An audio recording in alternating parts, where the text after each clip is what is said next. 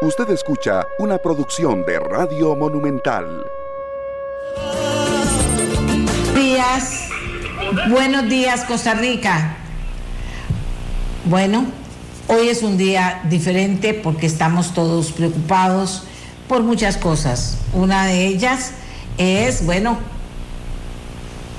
la gente que está en este momento viviendo una situación muy, muy, muy seria por el tema de las lluvias en un área muy importante de este país donde hay declarada ya la alerta roja, la evacuación que se ha hecho de las personas para trasladarlas a lugares en los que estén seguras, con la angustia que sufre la gente cuando tiene que dejar su casa. Hay gente que me ha escrito y me dice, doña Amelia, se le roban las cosas a uno.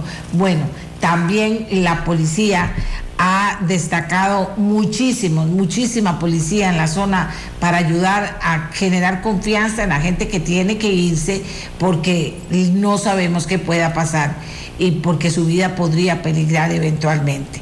Es una mañana oscura aquí en el centro del valle de nuestro país, aquí en Escazú, está, volvemos a ver, están todas las nubes rodeando eh, las montañas, está lloviendo, eh, también hay una preocupación personal y eso es importante, tomar previsiones, ojalá que estén todas, ya nos han dicho, si usted no tiene, bueno, y ahora no lo va a repetir la Comisión de Emergencias, si usted no tiene que salir, no salga si es necesario que salga a hacer algo rapidito y vuelva a la casa, tratemos de estar a esa hora en las casas. No sabemos, aquí no se ha hablado de que aquí tendremos una emergencia, pero ya sabemos que en todo el país va a haber lluvia fuerte, lluvia lluvia y lluvia, y vamos a estar también atentos a lo que esté pasando en la zona que se ha dicho también ya será la más afectada, a donde hay declarada alerta eh, roja. Y también por la saturación de los cielos hay que tener preocupación en muchas cosas. Está el tema de los 20 puentes en peligro de colapso por tormenta tropical. Y esto lo dice el ministro de Obras Públicas y Transportes.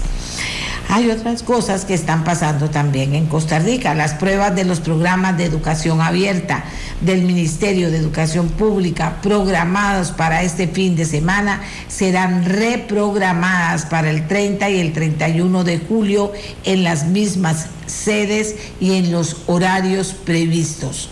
La decisión se toma como medida preventiva ante la afectación de la tormenta tropical a los funcionarios, ojo, eso es muy importante, a los funcionarios del benemérito cuerpo de bomberos que denuncien anomalías o actos de corrupción pueden estar seguros de que estarán protegidos, dijo la presidenta del Instituto Nacional de Seguros, Mónica Araya.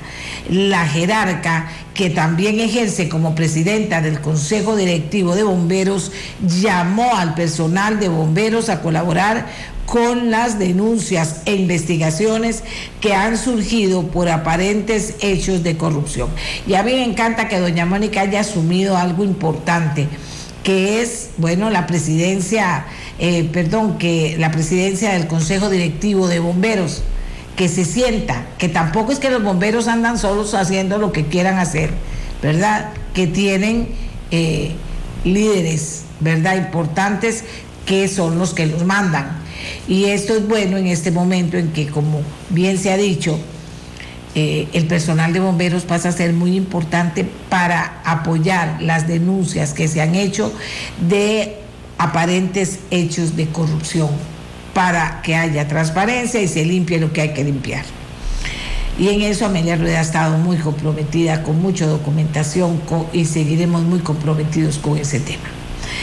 Al menos 2.500 agentes de seguridad pública, como les decía, están reservados para apoyar los esfuerzos de evacuación y de atención de emergencias este fin de semana ante la llegada del tormenta tropical número 13. Así lo dijo Jorge Luis Torres, que es el ministro de Seguridad Pública. Dice, tenemos el decreto de emergencia listo para firmarlo el sábado o domingo si fuera necesario ante el impacto de la tormenta, anunció el presidente de la República, Rodrigo Chávez. Tendremos más información sobre, sobre este tema hoy en el programa. y como les decía también hay declarada alerta roja en 12 cantones del país ante la llegada de esta tormenta. Y como siempre reiteramos, eh, mujer prevenida y hombre prevenido valen por, dos. Prever sin asustar a nadie, tranquilidad pero prever cualquier eventualidad en su casa para poder responder a tiempo. Si pasa algo, se tendría que salir de emergencia y está lloviendo mucho, todo ese tipo de cosas.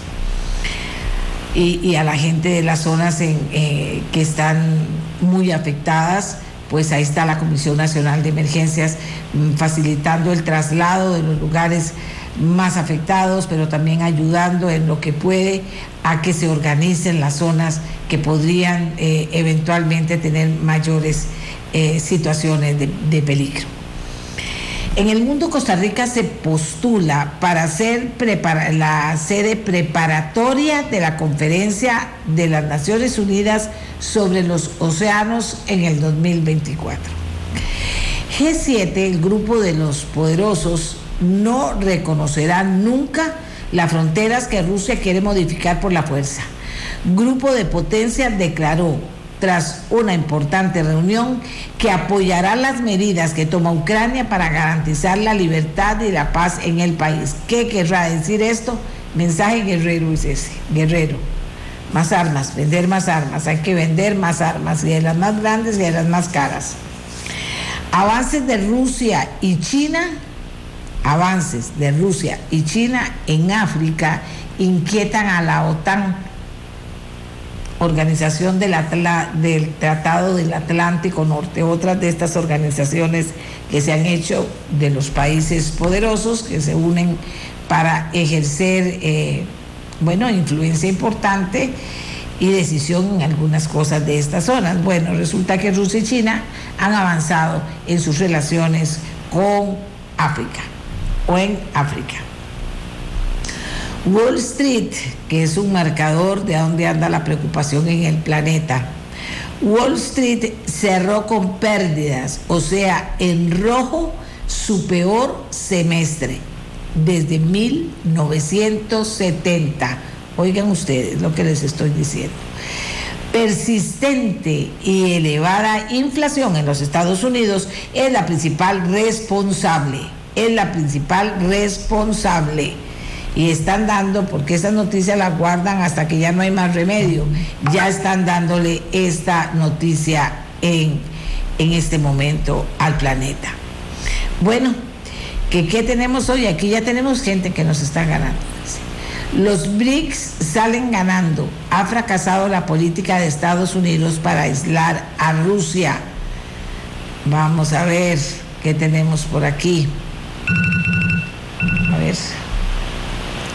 Las. A ver.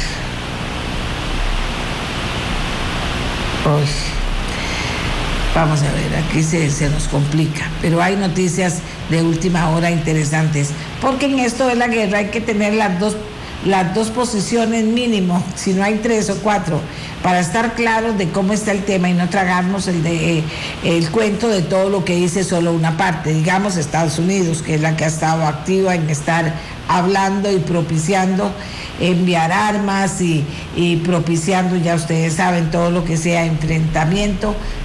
Y, y no sé en qué paró la negociación finalmente, que estaba cerca de lograr algo, decían, porque todos decían, estamos nosotros aquí, pero sí queremos la paz, por supuesto, y sí somos eh, totalmente comprometidos con la paz en el mundo. Y no es con la paz, paz, paz, paz por paz, no, es por la paz real. Vean lo que ha pasado por el tema de Ucrania y de, y de, y de Rusia, vean lo que ha pasado, cómo está el planeta por las consecuencias de eso que pasa en un lugarcito del mundo. Vean las consecuencias. Y ahora, mientras más interconectados estamos, pues todavía más, eh, mayormente paga toda la interconexión por estas acciones y cuando hay guerra en un lugar. Y eso está muy mal, Costa Rica, digamos lo que así es, está muy mal, pero lo más importante es tenerlo claro por parte nuestra. Bueno, tengo que contarles que eh, aumentos entre 6 y 12 colones para combustibles se congelarán por seis meses. Ya la Asamblea Legislativa dio el aval correspondiente. Aumentos entre 6 y 12 colones para combustibles se congelarán por seis meses tras aval legislativo. Les voy a decir las zonas de donde se ha declarado, los cantones donde se ha declarado la alerta, la alerta roja.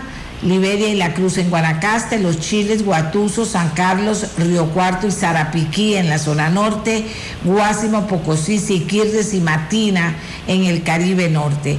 La Comisión Nacional de Emergencias nos va a actualizar la situación en unos minutos en este programa.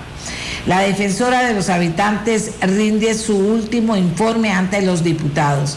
Volvió a repetir cosas preocupantes. Vamos a hablar con ella sobre las afirmaciones que hizo durante este último informe, donde entre, otras cosas reiteró que ella no se va a postular para la reelección, posible reelección en la Defensoría. Y también tendremos en este programa el último informe meteorológico sobre comportamiento de la tormenta tropical Bonnie. El último informe meteorológico sobre el comportamiento de la tormenta tropical Bonnie. ¿Por qué? Porque hay que estar informados. Informados nos lleva a ser más cultos en un tema, conocer más de un tema, para tomar todas las decisiones que tengamos que tomar para quedarnos tranquilos en la casa mientras eh, eh, no haya una emergencia en la casa, que también si pasa algo en la casa tenemos que estar preparados para ver cómo haríamos los movimientos que haya que hacer. Pero por el principio el llamado que se está haciendo es que si usted no tiene que salir, no salga, sobre todo a partir del mediodía. Pero yo pienso que ahora le vamos a preguntar a la Comisión Nacional de Emergencias si es sobre, y, al, meteorológico, si es sobre todo a partir de mediodía o si de una vez, si no tiene que salir, no salga. ¿Verdad? Eso es importante. ¿Qué otra cosa tengo que decirles importante a esta hora? No nada más, eh, hoy casi todo se centra en ese tema y, ese, y es importante. Sí tengo que decirles algo importante. Señores, aquí hemos estado hablando de la elección de fiscal general. Hemos estado muy comprometidos con el tema, debo decirlo, en el sentido de haberle dado un espacio importante a una junta independiente de mm, personas muy destacadas en la Administración de Justicia que integraron eh, todo un proceso para chequear, digámoslo así, para chequear lo que ha sido la elección de los candidatos ya finales que quedaron para, eh, para ser electos. Y entonces lo hemos hecho y cuando eso se cierra, hemos tenido más preocupación que la que tuvimos cuando se abrió porque había una serie de inconsistencias y de preocupaciones. ¿Qué puede pasar ahora? Muchos de ustedes me han escrito y me dicen, pero doña Amelia, que pongan a una tercera persona que aunque no esté en la lista, que ellos escogieron, ellos cometieron errores, tienen que aceptar que, cometieron errores. Sería maravilloso que aceptaran que cometieron errores, porque sí los cometieron, obviamente. Eh, eh, entonces, pero no podemos esperar eso, ni yo puedo. Yo lo que sí puedo decir en relación a la fiscalía y cuando venga el tema de que los diputados se digan magistrados y todo este cuento, que haya voto público y justificado. Que haya voto público y justificado. Voy a decirlo otra vez. Que haya voto público y, justificado. Tiene que comenzar por eso este tema de que todo se vuelve secreto, de que hay un montón de versiones, de que esto finalmente es una gran lucha interna de poder entre grupos de magistrados, unos mejores que otros, no sé, pero algunas personas dicen que sí.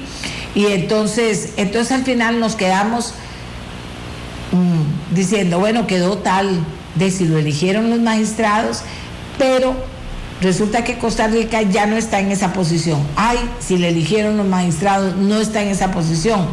Porque, porque se ha creado mucha desconfianza en la administración de justicia. Y eso es fatal.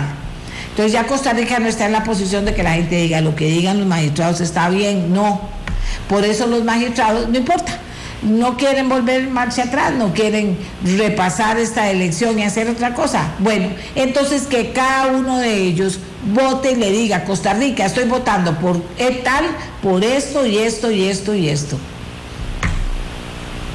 Y entonces ya cada quien sabrá cómo vota cada magistrado. Y cuando ese magistrado tenga que postularse, pues si votó bien o no, ahí tendrá también eh, su responsabilidad. No tiene nada de malo, eso es para generar transparencia, o sea, no veo cuál es el problema de que eso sea así, por eso lo vuelvo a decir porque entiendo que están viendo a ver cómo hacen para elegir ya al fiscal general o a la fiscala general de la República. Entonces, ¿cuál es el problema? Ninguno. Fortalecer la transparencia, que la transparencia debe estar en todos y cada uno de los, en todas las cosas que se hagan, pero hablando de un Estado, en todos los poderes, en todas las instituciones, debe haber transparencia.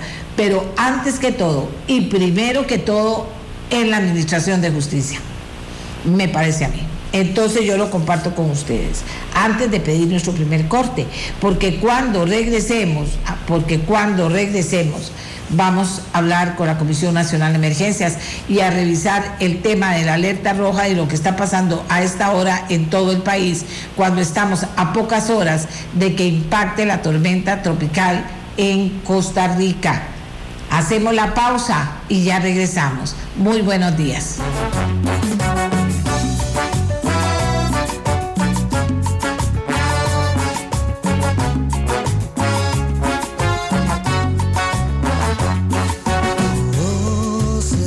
fuerza que cambia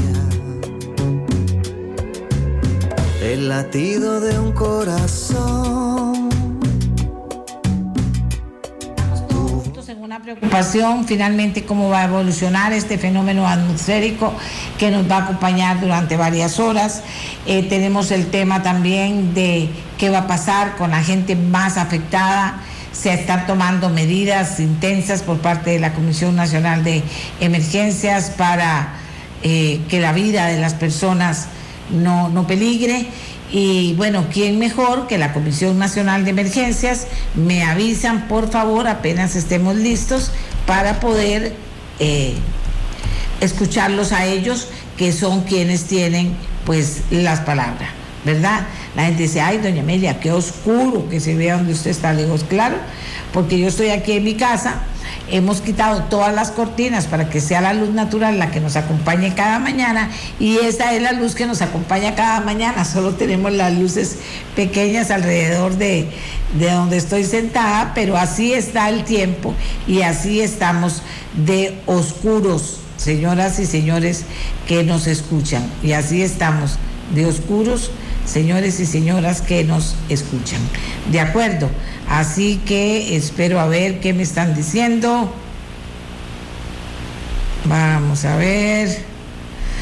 Es que toda esta gente está muy ocupada, no crean, no es que yo diga, eh, vamos a ver. Estamos listos con don Sigifredo Pérez, que es el que maneja toda la operatividad, todas las operaciones en la Comisión Nacional de Emergencias. Don Sigifredo, ¿Qué le podemos informar en este momento sobre el estado actual y lo que vendría a los costarricenses cuando estamos a pocas horas de que, según se nos ha dicho, impacte la tormenta tropical? Muy buenos días y gracias por su información. Adelante. Eh, muy buenos días, doña Amelia. Eh, me gusto de saludarle a usted y a todos los oyentes. Eh, bueno, iniciamos la mañana con un cambio importante en los patrones de lluvia sobre el territorio nacional.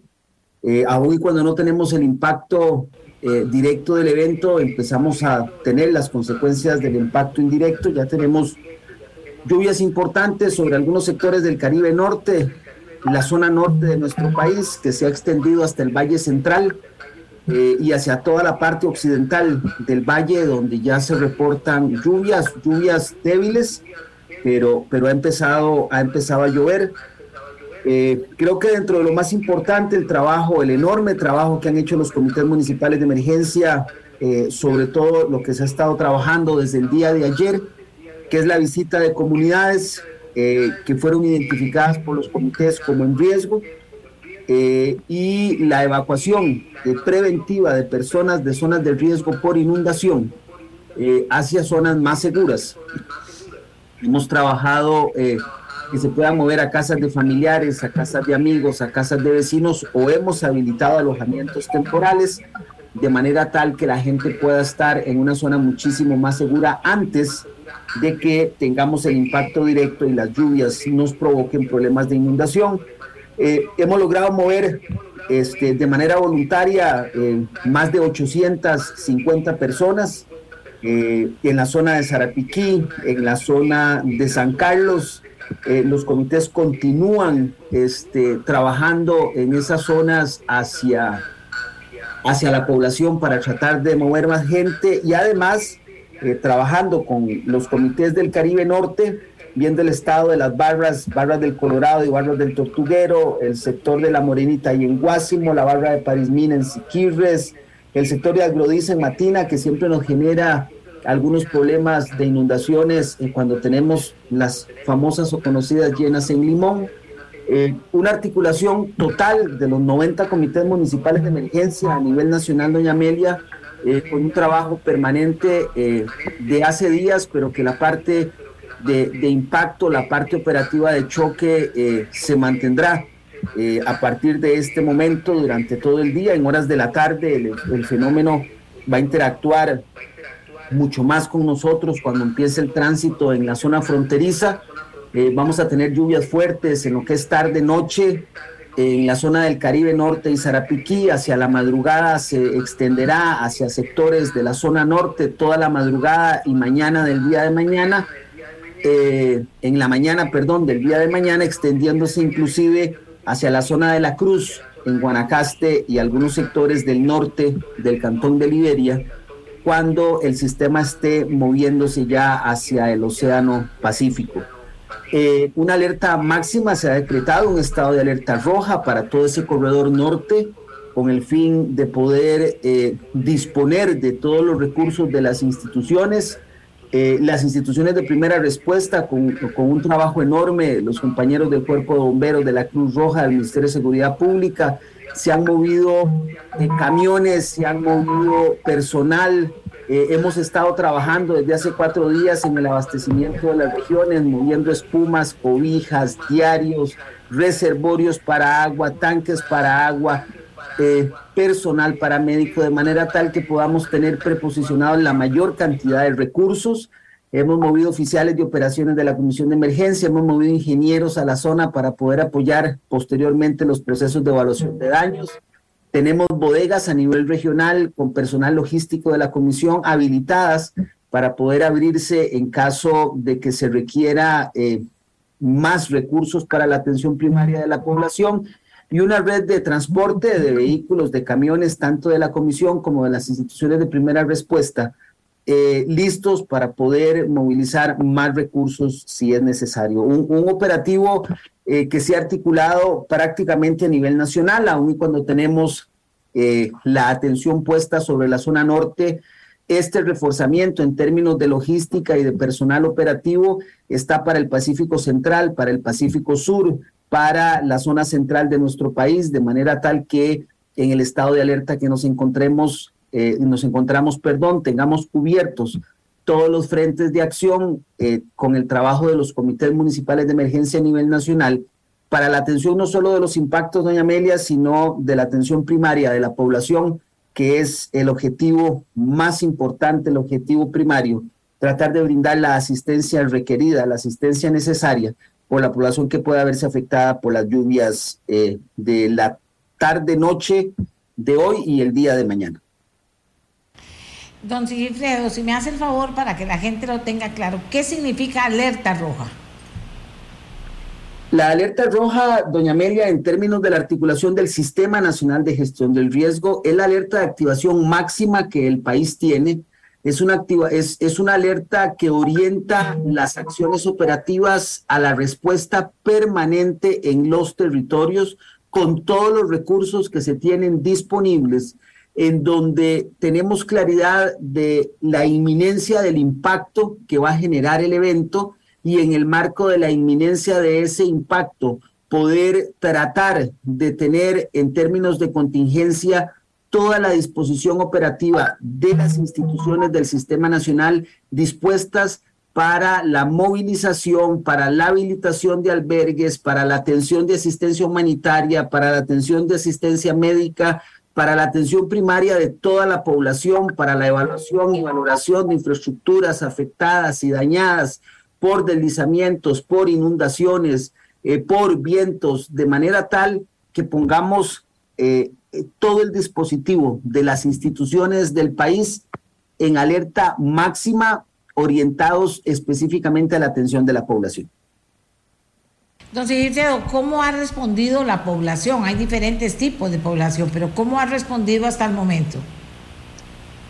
me parece que eso merece, doña Amelia, una mención especial, porque habla mucho de la educación que tiene eh, nuestra población en términos generales de la valoración del principio de autocuidado. Hemos recibido una respuesta enorme. Nosotros hemos estado trabajando y cuando hablo nosotros hablo de los comités de emergencia, hablo de las instituciones, no solo hablo de la Comisión Nacional de Emergencia, trabajando desde el día de ayer de manera permanente en las comunidades. Se han hecho procesos de levantamiento de este, eh, listas de las personas que se van a mover, a dónde se van a mover. Tenemos este, inventarios de lo que hay en las viviendas. Se trabajó con el MAC y el SENASA en todo el manejo de especies menores. La gente de manera voluntaria ha dicho sí, nos movemos este, a, a alojamientos temporales se ha coordinado con la empresa privada, se ha coordinado con los gobiernos locales el transporte para estas personas, eh, empresas privadas que pusieron a disposición autobuses para poder movilizar población, albergues que estamos habilitando a una hora, hora y media y hasta dos horas de sus lugares de habitación, porque son las zonas más seguras fuera de la zona eh, de mayor eh, inminencia de impacto por inundación.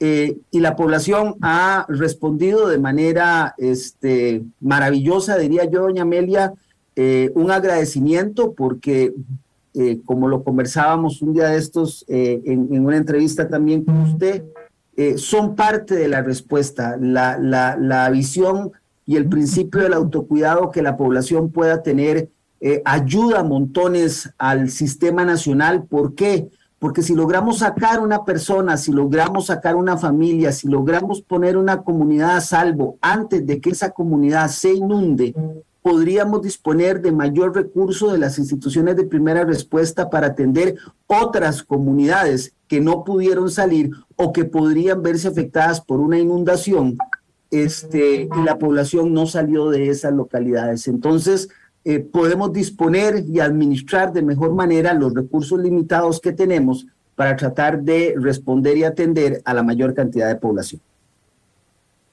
Eh, don Sigifredo, dentro de las instrucciones que ustedes reciben y que ustedes dan a la gente después de, los, de los estudios que hacen de las posibles situaciones, ¿qué es lo que más le preocupa y a dónde? Eh, eh, vamos a ver, doña Amelia, me preocupa la movilidad de la gente, sobre todo en la zona norte, el Caribe Norte y Zarapiquí, durante la tarde-noche de hoy y la mañana, por lo menos hasta el mediodía del día de mañana. Porque eh, con la cantidad de precipitación, con la cantidad de lluvia que podríamos tener, eh, podríamos tener problemas de deslizamiento donde se cierren carreteras, tanto cantonales como carreteras nacionales. Eh, podríamos tener problemas de inundación y desbordamiento de cauces de ríos o de quebradas que eventualmente puedan poner en riesgo a la población en tránsito eh, y además los problemas mismos que genera en, en, la conducción de un vehículo, en la conducción de, de un camión, en la conducción de una motocicleta, eh, las condiciones de lluvia permanente. Entonces, hemos tratado de hacerle un llamado a la gente y decirle que si no es estrictamente necesario que usted se mueva durante la tarde de hoy y al menos hasta el mediodía de mañana, eh, a, hacer alguna gestión, por favor, por favor, trate de permanecer en su vivienda. trate de seguir las recomendaciones de las instituciones de primera respuesta. Si usted vive cerca de cauces, de ríos o de quebradas que puedan crecer de manera repentina y las instituciones de primera respuesta llegan a evacuarle a su vivienda, lo están haciendo pensando en un principio de seguridad hacia usted. Así que el llamado a que puedan ayudarnos en el marco de, todo el sistema nacional a la atención de la emergencia. ¿En qué regiones? En el Caribe Norte, en la zona de Sarapiquí, en todos los cantones de la zona norte, San Carlos, Zupala, Los Chiles, Guatuso, la parte de la Cruz y la parte norte del cantón de Liberia. Pero por supuesto vamos a tener precipitaciones en el resto del país, vamos a tener precipitaciones en Pacífico Central, vamos a tener precipitaciones en Pacífico Sur. El dispositivo de los comités de emergencia es el mismo y la posibilidad de colaboración de la población nos facilitarían las acciones de respuesta en el marco de la atención de este evento. A ver, aquí me, están mandando una información de última hora. El Centro Nacional de Huracanes de Estados Unidos informa que la onda tropical 13 ya es la tormenta tropical Bonnie. Una vigilancia por huracán está en efecto para la frontera Nicaragua-Costa Rica hasta la laguna de Perlas en Nicaragua. Un aviso de tormenta tropical está en efecto para San Andrés, Colombia, Limón, Costa Rica, hacia el norte hasta Sandy Bay, Sirpi en Nicaragua una vigilancia de tormenta tropical está en efecto para Cabo Blanco, en Costa Rica, hacia el norte hasta Puerto Sandino. Decía usted que hay que tomar previsiones. Aquí tenemos una forma de ver las cosas desde el Valle Central, pero en las zonas, eh, el tema, me, estaba escribiendo una señora, pero es que no es solo que lleva fuerte, son unos vientos espantosos que apenas nos están comenzando a llegar. Esta es una apreciación correcta. Eh, efectivamente, eh, doña Amelia, el, tránsito de la onda tropical eh, no solo nos trae lluvia, ¿verdad? No solo nos trae precipitación, sino como nos ha explicado el Instituto Meteorológico Nacional, también vienen asociados vientos. Hacia una tormenta tropical, inicialmente vientos asociados de alrededor de 65, 70 kilómetros por hora, con ráfagas que podrían llegar hasta los 90 y hasta los 100 kilómetros por hora. La población que vive eh, o que ha tenido la posibilidad de pasar entre diciembre y enero, entre Liberia eh, y La Cruz, la carretera que va de Liberia a La Cruz, cuando tenemos los famosos frentes fríos y el viento acelerado, pueden entender muy bien esta condición porque ahí algunas veces llegamos a tener vientos de hasta 100, 120 kilómetros por hora. Entonces, durante el tránsito del sistema, eh, por supuesto, no van a ser vientos sostenidos, pero sí tenemos la posibilidad de que se incremente la velocidad de los vientos y la gente en el territorio lo va, lo va a sentir va a sentir este, un aumento en, la velocidad y en la dirección de los vientos, asociados también a la cantidad de lluvia que vamos a tener. Entonces, bueno, ahora en nombre de la Comisión Nacional de Emergencias para todo el país que nos escucha, eh, ¿cuál es, ya usted lo ha señalado, no importa que lo repitas o que aporte algo nuevo si tiene todavía por ahí, cuál es el consejo general para todo el país? ¿verdad? Eh, y no sé si para las zonas eh, mayormente afectadas también vale la pena hacer un consejo aparte. Así que le damos la palabra porque usted tiene muchas cosas que hacer para darle chance a que pueda seguir en, su, en la atención de las operaciones de la Comisión Nacional de Emergencias en un momento tan importante. Muchas gracias, doña Amelia. Eh, de verdad agradecerle este espacio eh, creo que tenemos que tener en consideración todos y todas de que vamos a tener lluvias durante nuestro país a partir de ahora y al menos hasta el día de mañana, en la tarde, noche. Eh, esto va a implicar eh, precipitaciones que vamos a ver en algunos momentos atemporaladas, como las que estamos teniendo en Valle Central, en Pacífico Sur, Pacífico Central, algunos sectores de Valle Central, y tendremos lluvias fuertes, fuertes eh, hacia el Caribe Norte, Sarapiquí, zona norte, la parte norte de Guanacaste. Eh, el evento va a transitar sobre eh, la frontera, el cordón fronterizo entre Costa Rica y Nicaragua y nos va a generar precipitaciones bastante importantes. A la población que vive en zonas de riesgo, los comités municipales de emergencia están trabajando en los procesos de evacuación preventiva todavía. Hoy en la mañana están trabajando en procesos de evacuación preventiva. Si el comité municipal de emergencia llega a su casa porque su casa está en una zona de riesgo alto por inundación y le dan la recomendación de que pueda movilizarse a una zona más segura, por favor ayúdenos, por favor coopere. El poder salir de su casa ahorita significa no tener que movilizar muchos recursos de las instituciones de primera respuesta para tratar de llegar a donde usted en el momento que su vivienda esté inundada. A las poblaciones eh, que viven cerca de cauces de ríos, de quebradas, que van a crecer de manera repentina, por favor, sigamos las recomendaciones de las instituciones de primera respuesta, de los comités municipales de emergencia. A la población que tiene pensado moverse, hacer un viaje, eh, hacer turismo, este, por favor, por favor, si pudiéramos posponer al menos 24 horas eh, los planes que tienen previstos podrían ayudar montones a que no sean ustedes o no puedan terminar siendo ustedes parte de la población que quedó atrapada en un deslizamiento o que va atrapada entre dos deslizamientos y no tiene cómo moverse en su vehículo o eh, por la cantidad de lluvia y la inestabilidad eh, que pueda generarse en carreteras, poder producir un accidente.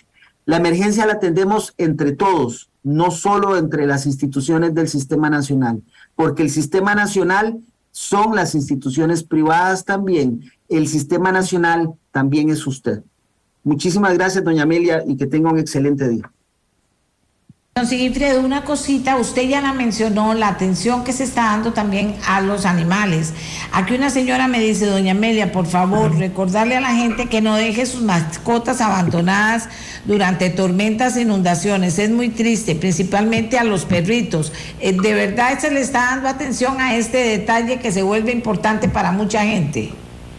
Eh, doña Amelia, este, se habilitaron eh, créditos en los comités municipales de emergencia para la compra de alimentos para animales. Un proceso en el cual nos está asesorando y dirigiendo el SENASA y el MAC para tratar de tener este alimento comprado en caso de que requeramos asistir a especies menores, sobre todo eh, en el momento de la inundación. E inclusive en algunos comités eh, municipales de emergencia se han habilitado albergues para especies menores, de manera tal que si la persona tiene que salir de su casa con su perro, con su gato, eh, porque, porque no tiene dónde llevarlo, porque no tiene quien se lo cuide, eh, hemos tratado de habilitar espacios donde las mascotas puedan estar también, puedan recibir cuidado, puedan recibir atención. Eh, nuestros animales no solo son importantes para nosotros, sino que estamos tratando de que sean importantes también para quienes atienden la emergencia.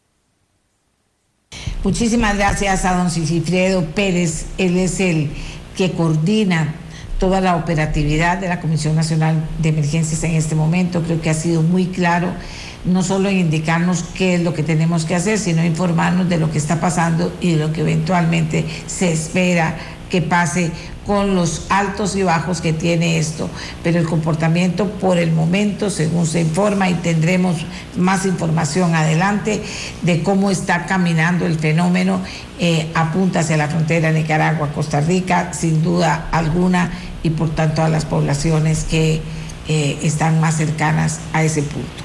Vamos a hacer una pausa y vamos a regresar porque tenemos un par de temas mientras que volvemos en el programa otra vez a revisar el tema meteorológico para que todos tengamos elementos de juicio y tomemos mejores decisiones en relación a lo que está pasando.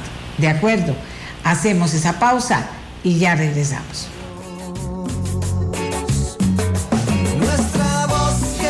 Hemos hecho un hemos hecho un recorrido por lo que está ocurriendo en este momento con quien coordina las operaciones de la Comisión Nacional de Emergencias para que usted esté al tanto desde su casa, para que si no tiene que salir no salga, eh, para que tome previsiones de acuerdo a lo que escucha que dice la Comisión, eso es muy importante. Y volveremos con el tema de lo que está pasando con este fenómeno atmosférico en unos momentos, porque antes vamos a tocar un par de temas, mientras que... Eh, podemos tener en el mejor tiempo posible la actualización de lo que está pasando con este fenómeno atmosférico. Desde muchos lugares de, la gran área metropolitana me hablan de que del lado de Curridabad y San Pedro es fortísima la lluvia, que aquí en Escazú no es tan fuerte, está arreciando en este momento y, tenemos comunicaciones de lugares en los que la lluvia llegó en algunos lugares un poco, como bien decía eh, don Sigifredo, en algunos lugares un poco más... Eh, menos fuerte, pero en otros lugares fuerte y amenaza con ser más fuerte. Y como no sabemos exactamente sobre este comportamiento, hay que tomar previsiones. Eso es muy importante, tomar previsiones para eh, que no haya ningún inconveniente para nadie, ¿verdad? De los que puedan tener eh, refugio y abrigo, porque además sabemos que hay personas que no pueden tener refugio y abrigo y que están siendo evacuadas o que están, sí, mm, mm, están enviándolas a otros lugares que puedan trasladarse con su familia o si no a los lugares habilitados por la Comisión Nacional de Emergencias. Entonces, eso también es, es prudente tenerlo, tenerlo presente. Entonces aquí estoy a la espera de que me informen que nuestra siguiente invitada está lista. Miguel, nada más reconfírmeme que está lista para, eh, para poder presentarla. Ella es Catalina Crespo, es la defensora de los habitantes que eh, presentó ante la Asamblea Legislativa su informe de labores. Es el último de su gestión y vamos a hablar con ella sobre eso. Ella también ha insistido en que no se va a postular para la reelección, pero dijo cosas importantes en este informe de labores. Y tenemos un tiempo, bueno, siempre el tiempo se acaba, así que hay que hacer muy, muy, hay que hacer muy directos, muy claros, muy puntuales en estas cosas para poder tocar varios de los temas que se tocaron en ese informe. Pero empecemos, doña Catalina, saludándola y diciéndole qué es para usted lo más importante que usted dijo en este informe de labores a los diputados y a través de ellos al país. Buenos días. Muy buenos días, Amelia. Buenos días a todos los que nos están escuchando en este día lluvioso y más bien eh, mando un mensaje a todas las personas que están especialmente en la zona norte, pero también en la zona caribe de nuestro país, que tengan mucho cuidado, que cuando la comisión de emergencia les diga, por favor, salgan de sus casas, vayan a un lugar seguro, por favor que lo hagan. Eh, bueno, ayer tuve mi último informe, mi cuarto y mi último informe frente a la Asamblea Legislativa entre muchos de los mensajes que hablamos, porque lo que hicimos fue un recuento de todo lo que se ha hecho este año, eh, este 2021-2022, y entre los, digamos, los temas más importantes es eh, cómo la pobreza en nuestro país sigue siendo un tema demasiado importante y un tema que por más esfuerzos que se han hecho, eh, no hemos podido bajarla.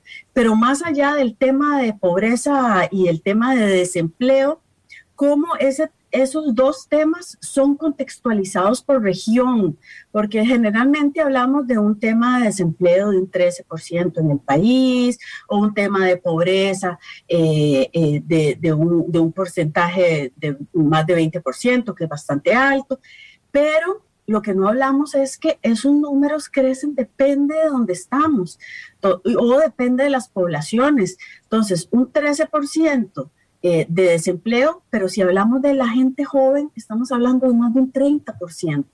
Eh, estamos hablando de un nivel de pobreza eh, de más de un 20%, pero hay regiones que la pobreza está en un 33%. Entonces, como país, aunque somos un país muy chiquito, en comparación con muchos de los países alrededor del mundo, inclusive países vecinos, pero hay que ver la pobreza y hay que ver el tema de desempleo como un tema contextualizado por población y por región. Entonces, ese fue uno de los grandes mensajes que la Defensoría eh, dio ayer a la Asamblea Legislativa. Pero también hablamos de las instituciones más denunciadas, eh, que históricamente en los últimos tres, cuatro años eh, siempre han sido las mismas, que son el IMAS y la Caja. Y se turnan. A veces uno es primero que el otro, pero eso lo que demuestra es que las y los habitantes eh, sienten un nivel de, de, que no están siendo apoyados por estas instituciones. Por un lado, la caja tiene la gran problemática también de hace muchos años de listas de espera. Si habían estado mejorando, la Defensoría había estado trabajando muy fuerte, dándole, fiscalizando a la caja, pero viene el COVID y el COVID echa para atrás todo un gran esfuerzo.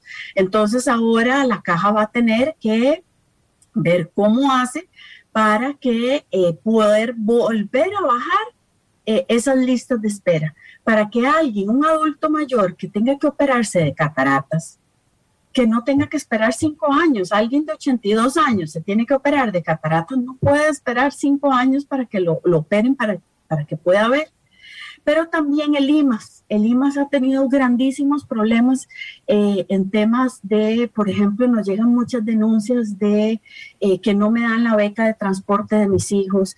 Y estamos hablando de la beca de transporte, es alguien en pobreza y pobreza extrema que no puede pagarle el bus a sus hijos y que queda lejos, tan lejos que no se pueden ir caminando. Entonces, ahí hay que, hay que ver cómo podemos apoyar. Inclusive las becas de Avancemos y Crecemos, muchas de esas ayudan a las familias a que esos niños y niñas y adolescentes puedan ir a las escuelas. Entonces, esas son de las grandes em, eh, denuncias que recibimos. También hicimos un, llamado a estas instituciones, pero en especial em, hicimos un llamado al funcionariado público. Eh, por un lado, en estos cuatro años he podido ver a grandes funcionarios públicos comprometidos con su trabajo, de verdad trabajando fuerte para que eh, a la gente se le dé un buen servicio. Entonces a ellos, pues ayer les hice un reconocimiento y nuevamente aquí en su programa se les hace un reconocimiento. Pero también como defensora me ha tocado ver funcionarios públicos que han tergiversado el significado real de la palabra servidor público. Los servidores públicos, yo incluida, estamos aquí exactamente lo que dice la palabra, servir a la gente. Y en el momento en que no hacemos eso, yo puedo decir que eso ya se convierte en un abuso a los derechos humanos de los habitantes. Entonces también fue un llamado fuerte a los funcionarios públicos que no estaban haciendo su trabajo de forma comprometida, responsable y eficiente, pero sí reconociendo los que sí, porque hay muchísimos funcionarios públicos allá afuera que hacen su trabajo con cariño, con amor y de verdad van más allá para darle un servicio al habitante. Vamos a ver, eh, pongámosla usted enfrente, al frente de una institución que nunca queda bien, que siempre la gente dice es que le faltó a la defensoría, le faltó a la defensoría, le faltó a la defensoría. Porque la defensoría asume la defensa de muchas cosas diferentes. Algunas de ellas, no, no voy a decir más grandes que otras, sino tal vez más peligrosas que otras. Usted también ha dicho que inclusive llegó a tener amenazas como defensora. Y yo quisiera que usted nos hablara de eso, porque es algo que no me está gustando que está pasando en este país. Eso de amenazar, de amenazar. ¿Por qué y en qué momentos, doña Catalina? Eh, bueno, esto pasó hace muchos meses, eso, o tal vez años. Eso fue con el caso de la OPAD. Eh, yo eso nunca lo hice público porque por más amenazas que uno, que uno tenga, y estoy segura que muchos de los jerarcas institucionales también reciben esas amenazas. Lo que pasa es que el trabajo hay que hacerlo y por más amenazas uno está eh, consciente de que hay un trabajo, hay que hacerlo y la gente necesita que se le dé respuestas. Eh, no, con el caso de la OPAC, efectivamente no solo recibí amenazas externas, que eso, eso pues eh, yo lo había eh, externado en la comisión eh, investigativa sobre el caso de la OPAC en la Asamblea Legislativa hace dos años, pero también fueron unas internas.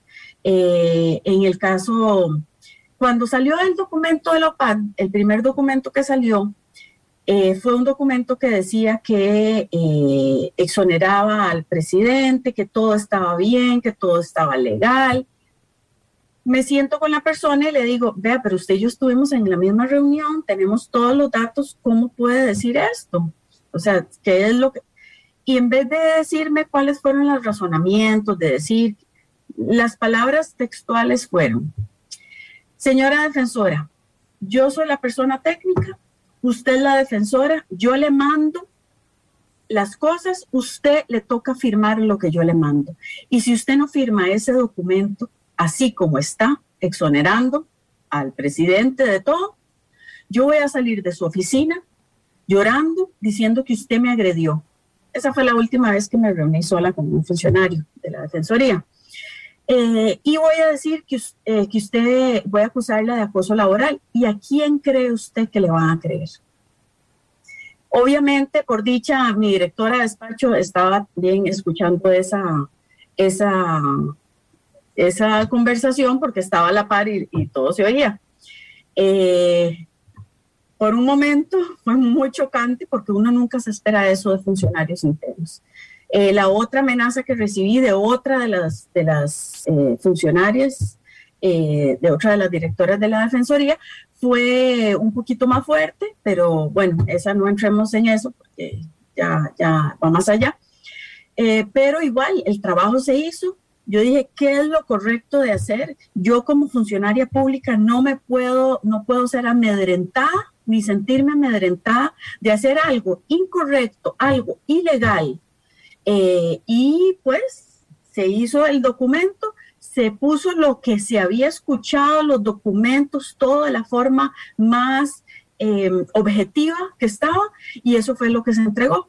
Y efectivamente sí causó mucho, mucho, eh, bueno, de los medios que sacaron informaciones, muchos, información falsa, muchos directores fueron a inclusive páginas enteras varias portadas, páginas enteras de muchos de los directores de la Defensoría diciendo cosas que eran completamente falsas.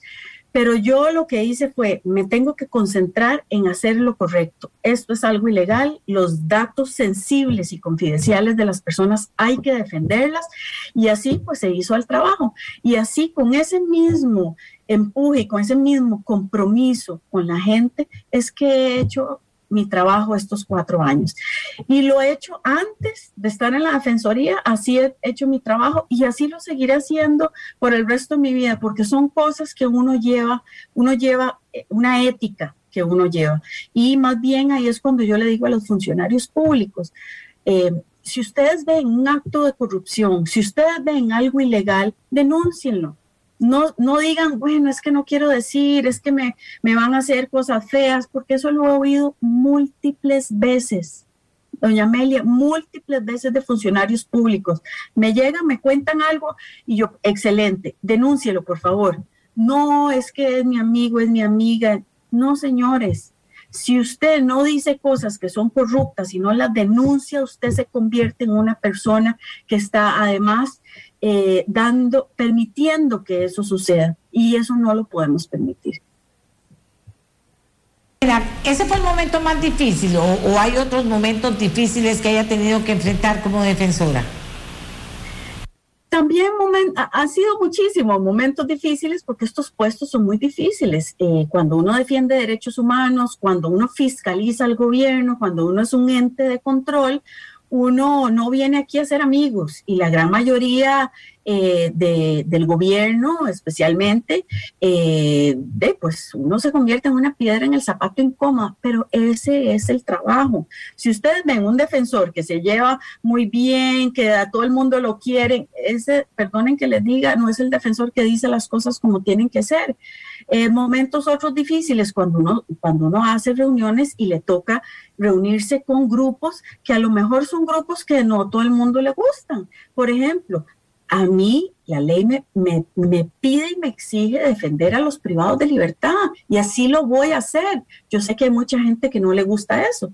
Entonces me acuerdo en algún momento alguien que salió en una foto, pero ¿por qué está esa defensora defendiendo a los privados de libertad y nosotros? porque ese es el trabajo, porque los privados de libertad son seres humanos con derechos, punto. Al igual que alguien que no está privado de libertad, son seres humanos con derechos. Igual que cuando llegó la, eh, un grupo de personas, eh, unos eran antivacunas, otros lo que querían era que se pudiera escoger eh, vacunarse o no a la defensoría. Yo tengo que recibir a todo el mundo. Por supuesto, yo que sí creo en las vacunas, yo he vacunado a toda mi familia, a mis hijos, mi esposo y yo estamos vacunados, pero mi deber es atender a todas las personas. También fue muy difícil ver cuando un grupo, yo creo que esto fue, este fue un momento como de miedo, sí tengo que decirlo, eh, llegó un grupo de personas que se les dijo que la Defensoría no les iba a dar más fondos para un proyecto de IVOS, de VIH, lo cual era incorrecto porque la Defensoría no daba fondos. La Defensoría, más bien, nos han recortado tanto el presupuesto que no tenemos para pagar eh, ni electricidad. Entonces, eh, eso era, les dieron información falsa. Van a la defensoría, quieren hablar conmigo, habían unas personas un poco violentas, pasamos a un grupo Em, ellos empezaron a conversar y se vino un montón de, personas, eh, entró a la Defensoría. Y quiero decir que fueron ayudados por funcionarios de la Defensoría.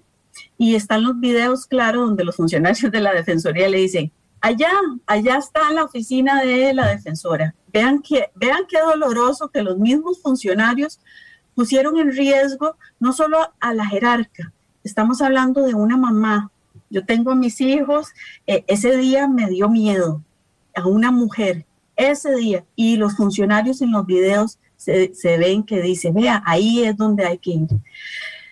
Me sacaron cinco minutos, no, más bien, viendo los videos, un minuto y treinta segundos antes de que llegaran un montón de gente a la oficina. Obviamente los medios no sacaron nada de eso. Sí sacaron los de los hospitales y otras cosas, pero no sacaron cuando esa gente empezaron a golpear las, las, las puertas de vidrio, las ventanas, gritando, insultando a la gente que estaba adentro. Eh, mi secretaria estaba llorando, los asesores todos, ¿verdad? Les amenazaron a los chiquitos. Fue terrible, eso nunca salió. Y yo tuve que salir por la parte de atrás, esa foto que salió por todos lados fue tomada por un funcionario interno de la Defensoría y él a los, a los cinco minutos ya estaba en los medios. Eso es lo que pasa. Pero la Defensoría no es única. Más bien, tal vez soy yo de las pocas jerarcas que habla de esto, pero eso es lo que pasa en todas las instituciones públicas. Aquí, las instituciones públicas, eh, hay alguna gente, porque nuevamente no, jamás estoy diciendo que son todos, más bien la mayoría de los funcionarios públicos son personas comprometidas haciendo su trabajo eh, con un gran compromiso, pero hay unos cuantos que permiten que estas cosas pasen y que ponen la vida de otros en peligro.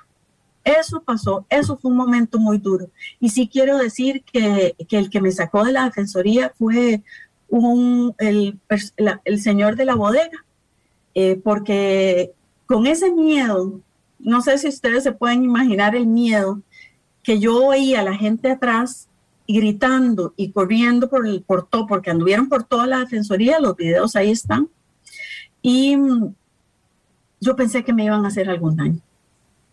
Y solo por, en realidad fue por defender los fondos públicos por decir que estos fondos públicos que debieron de haber ido a personas con VIH no fueron ahí, sino se pagaron a un montón de consultores, consultores que recibían hasta 140 mil dólares, otros 10 mil dólares, otros 12 mil dólares, para hacer temas de productos de incidencia política, de cómo llegarle a los diputados, cómo, pero había que llegarle a través de sus, eh, de sus asesores y para hacer temas de matrimonio igualitario para hacer temas de eh, Estado laico, para hacer temas de identidad de género. Y nuevamente, no estoy diciendo que estos temas no sean importantes, pero no con fondos para VIH y además fueron en, en, tiempo electoral. Eso es lo que yo estoy, lo que yo he denunciado desde hace más de un año, que ya eso está puesto en el Ministerio Público y además el año pasado fui a la Comisión de Derechos Humanos de la Asamblea Legislativa y les dije que por favor, señores y señoras diputadas, que por favor investigaran y el año pasado, en la legislatura pasada, decidieron y votaron en esa comisión no investigarlo, por lo cual también es, es, es un, ¿verdad? Queda uno un poco preocupado de la decisión de no haber eh, investigado algo tan importante que estamos hablando de 11 millones de dólares. ¿Qué cree usted que le queda debiendo a la gente importante? O sea, son muchas cosas en las que no pudo resolver, son pocas. Bueno, creo que siempre se queda debiendo. Eh, cuando uno es muy consciente de, su trabajo y trata de hacerlo mejor, sabe y tiene una lista de todas las cosas que uno quisiera ver, eh, uno siempre queda debiendo. ¿Qué me hubiera gustado? Eh, que voy a hacer un poquito, pero no al nivel que hubiera querido. hubiera querido que hubieran más defensorías itinerantes, porque me he dado cuenta que aun cuando hemos ampliado, por ejemplo, los teléfonos de, dos teléfonos a 16, entonces ya la gente puede llamar, tenemos dos líneas de WhatsApp, entonces alguien que está muy alejado ni siquiera tiene que venir a la defensoría o a una de las, de las seis oficinas regionales para poner una denuncia siempre hay personas que les gusta llegar a la, a la defensoría, que les oriente. Eso es algo que quedó debiendo. Empezamos un proyecto de defensorías itinerantes. En la zona sur-sur eh, tenemos la oficina Ciudad Neily, que era la que siempre estaba ahí. Ahora ya tenemos una oficina itinerante que va a estar trabajando una vez a la semana o una vez cada 15 en San. Estamos todavía en negociaciones, que no ha sido fácil, en Golfito para abrir también ahí. Y en los próximos meses mi objetivo es, es poder eh, abrir otra oficina itinerante. Y quiero decir, sin fondos extra del erario público, porque la ley nos permite pedir espacios en instituciones públicas y el funcionariado de la Defensoría ya está, los carros para llegar ya están, los temas, eh, digamos, de computadoras y eso ya está. Entonces no le va a costar nada al erario público hacer estas oficinas itinerantes, que es lo más importante. Entonces estamos por ahora eh, eh, Guapiles, Cartago, eh, otra en, en, Guanacaste, que estamos viendo si es Nicoya o Santa Cruz, y ojalá, eh, perdón, ojalá Grecia o algún otro lugar en, en Alajuela que todavía no hemos decidido. Pero me hubiera gustado tener más de esos lugares pero esos convenios con las instituciones duran más y en eso sí yo creo que quedo debiendo. Así que eh, por favor, eh, digamos, eh, los heredianos, alajuelenses, la gente de Limón, que me hubiera encantado tener uno más como por Zigzaola o inclusive por Talamanca. esperemos que el próximo jerarca pueda seguir esto, em, ampliarlo e inclusive mejorar muchas de las cosas que, que quedaron ahí pendientes. Vamos a ver, ¿y qué caso que considera usted que fue el más serio que usted elevó a instancia judicial y que no pasó nada al final? Bueno, eh, para mí hay dos casos. No sé si no, no, no va a pasar nada al final, pero hasta hoy en día no hemos visto nada. El caso de la UPAD, me preocupa mucho que el caso de la UPAD, bueno, fue la Defensoría la que lo sacó a la luz, fue la Defensoría la que lo mandó a la Fiscalía y gracias a la Defensoría pues tomó la importancia que tomó, porque inclusive mucha gente decía, pero ¿cómo mis datos privados? ¿Y qué se puede hacer con esto? Mi papá fue uno que me decía, no importa, si Facebook tiene todo, y yo no, papi, entendé que los, los datos suyos que tiene la gente son valiosísimos. Antes, antes eh, era otros, eh, otra información la que era valiosa. Hoy en día, la información valiosa es esa información confidencial suya, sus opiniones, dónde vive, eh, cuánto gana. Y además, recordemos que todo eso estaba, el UPAD estaba pegada con un VPN, que era, digamos, por así decirlo, un acceso directo a, a toda la información de Cinerube. Eh, que es toda la información de la población en pobreza y pobreza extrema. Todo directo estaba ahí. Entonces, es, es información muy delicada que se pueden usar para cosas buenas, pero también se pueden usar para cosas no tan buenas, inclusive para, no sé si oyen lo del tema del el famoso Cambridge Analytica de Estados Unidos, que era información valiosísima de millones de millones de dólares em, para que se usaron para temas electorales. Bueno, para eso también se pudo se podría haber usado esto. O tal vez se usó, no lo sabemos. Eh, me preocupa que em, eh, yo espero que la fiscalía sea responsable y el poder judicial que eh, que como sabemos es, un poder eh, judicial de mucho prestigio, de muchos años en su trabajo. Esperamos que esto salga y que salga la verdad y que si encuentran culpables, eh, que de verdad se asuman las responsabilidades necesarias. Y después también está el caso de ellos ese es nuevamente es otro, es muy diferente, porque es el posible uso de, eh, de fondos internacionales públicos eh, que se utilizaron eh, para funciones diferentes a lo que venían y que se debieron de haber, de haber utilizado para temas de VIH. Costa Rica tenemos una pandemia seria de VIH de la cual casi nadie habla. Si usted ve Doña Amelia, nadie está hablando del tema de VIH los números están peores que nunca.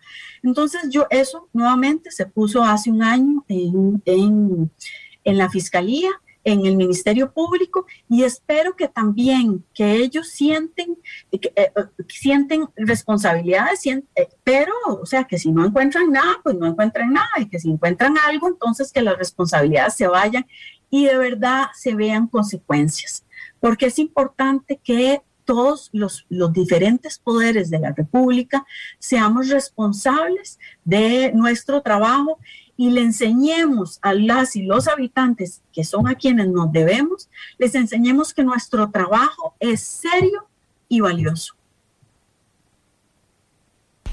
¿Cuál es el futuro de Catalina Crespo? ¿Se queda en Costa Rica? ¿Vuelve a las universidades en Estados Unidos? ¿Qué va a hacer Catalina? Bueno, yo antes de venir aquí venía del Banco Mundial, del BID, de, en las Naciones Unidas. Eh, tengo, digamos, un, currículum en el área internacional bastante, bastante, digamos, eh, de muchos años.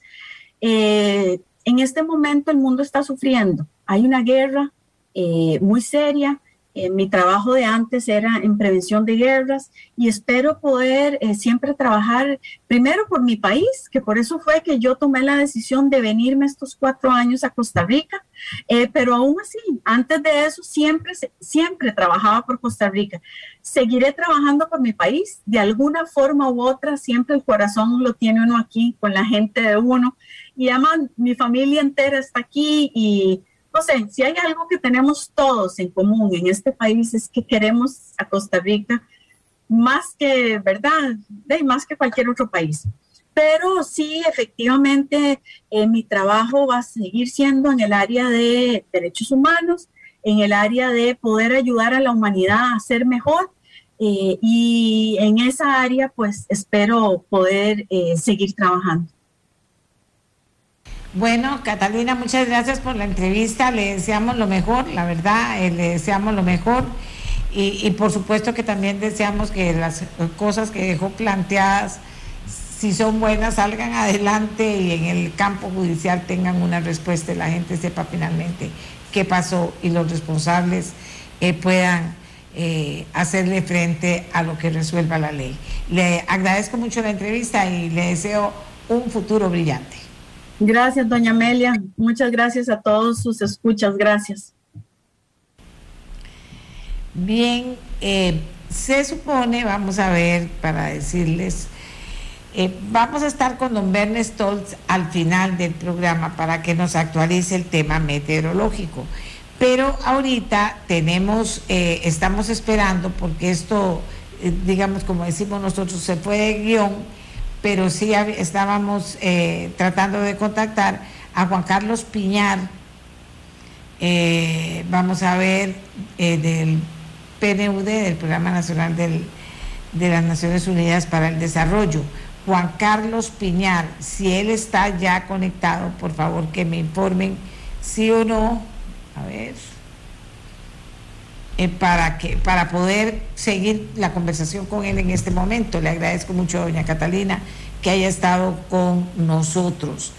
Resulta que se va a lanzar una iniciativa muy importante. Ok, vamos a ver. Entonces vamos a hacer una pausa y después les hablo de la iniciativa importante y ya regresamos.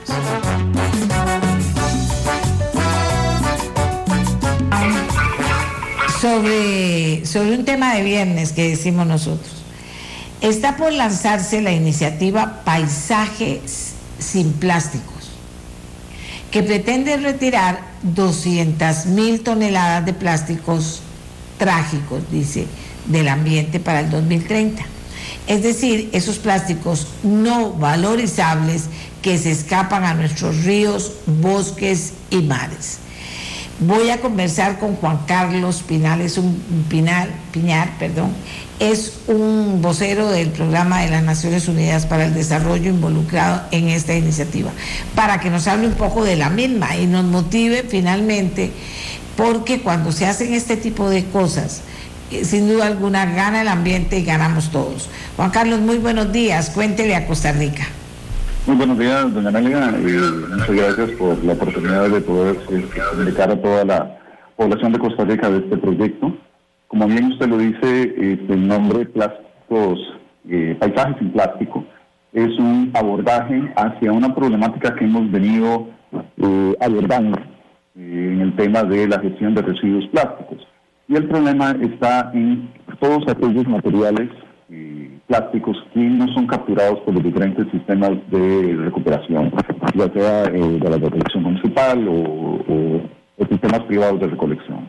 El problema es que estos plásticos, como los denominamos plásticos trágicos, eh, al jugarse el medio ambiente, ellos empiezan a acumularse, pues obviamente tenemos una acumulación muy grande durante cualquier cantidad de años. que el tema de lo, del consumo de plásticos o de la industria del plástico empezó eh, posterior a la Segunda Guerra Mundial. Entonces tenemos más de 70 años de estar acumulando materiales plásticos en el medio ambiente.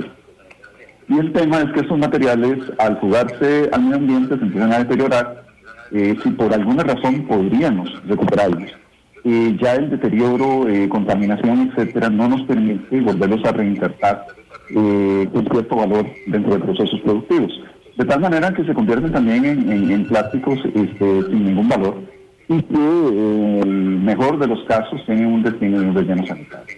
Nosotros hemos participado como, como Programa Naciones Unidas de Desarrollo y muchas de las eh, organizaciones públicas y privadas este, no, no, no me dejan saltar a la, a en esto. Este, es, es impresionante la labor que hace la sociedad civil, las empresas, este, para organizar esfuerzos y jornadas de voluntariado de recuperación de plásticos en playas, en ríos, este, en, las ciudades. Y, al final de la jornada, después de, la satisfacción de haber recolectado esos materiales, queda un sin sabor porque al final del día esos materiales se le entregan al municipio, eh, al que de recolección y son llevados a un relleno sanitario porque no tienen ningún valor en los plásticos. Entonces, este, por un lado, una labor muy muy encomiable este, de sensibilización, de aporte, pero al final del día siempre teníamos ese sensador. Pues bien, si nosotros este, tomamos datos oficiales del, Ministerio de Salud, se estima que alrededor de 40 toneladas diarias de residuos plásticos se fugan al medio ambiente. Estamos hablando de residuos plásticos ordinarios, no estamos tomando en cuenta eh, todo lo que se genera a nivel industrial, agrícola, eh, industria, eh, eh se llama? Este, todo lo que es automotriz, por ejemplo. Pero en lo que respecta a residuos ordinarios, domésticos y comercio, se estima que 40 toneladas diarias de estos residuos se fugan al ambiente.